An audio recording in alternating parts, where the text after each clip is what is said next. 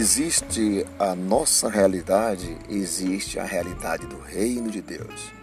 Então vamos aprender mais em relação a isso. Em qual realidade você vive? Na de Deus ou na sua?